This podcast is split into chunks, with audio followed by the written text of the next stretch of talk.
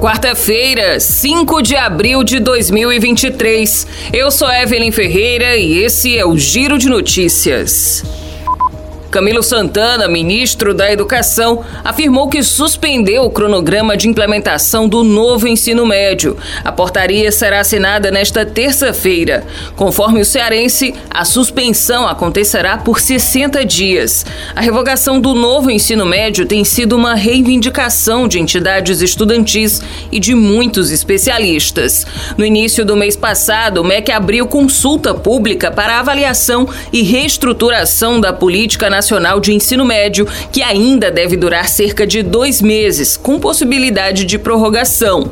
A atual política do ensino médio foi criada em 2017 no governo de Michel Temer, com o objetivo de tornar a etapa mais atrativa, implantar o ensino integral e evitar que os estudantes abandonem os estudos.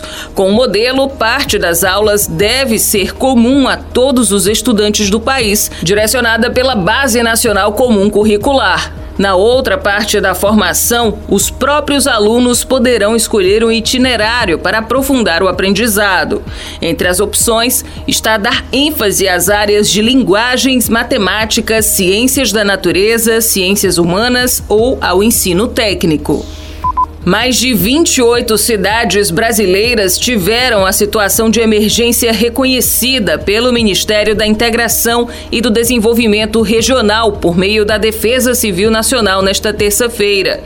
Entre os municípios está Uruburetama, no interior do Ceará, onde fortes ventos causaram transtornos. Situada a 119 quilômetros de Fortaleza, a cidade registrou ventos intensos, fenômeno que veio acompanhado de chuva destruiu edificações e equipamentos públicos, além de danificar dois ginásios e fazer com que árvores, postes e fiações caíssem, segundo a Defesa Civil Municipal.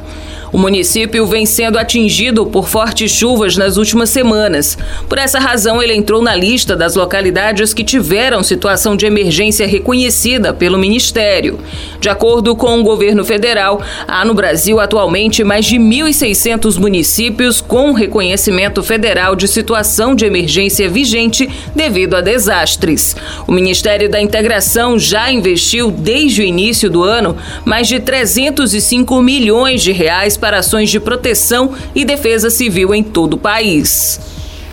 O ministro da Fazenda, Fernando Haddad, pediu ao presidente do Banco Central, Roberto Campos Neto, a possibilidade de parcelamento de dívidas no PIX, sistema de transferências instantâneas. Segundo o ministro, a ferramenta ajudaria a baratear o crédito no país. De acordo com o Haddad, a proposta integra um pacote de estímulo ao crédito. O ministro voltou a informar que o governo prepara 12 medidas para melhorar as condições de crédito das das quais a metade teve aval do Banco Central. O ministro também falou sobre o programa Desenrola, que pretende renegociar até 50 bilhões de reais em dívidas de 37 milhões de pessoas físicas. Segundo Haddad, a medida provisória do programa está pronta e só espera a B3, a Bolsa de Valores brasileira, concluir o sistema que será usado pelo governo e pelos credores. O Giro de Notícias tem produção de Igor Silveira, na sonoplastia André do Vale. Essas e outras notícias você confere no gcmais.com.br.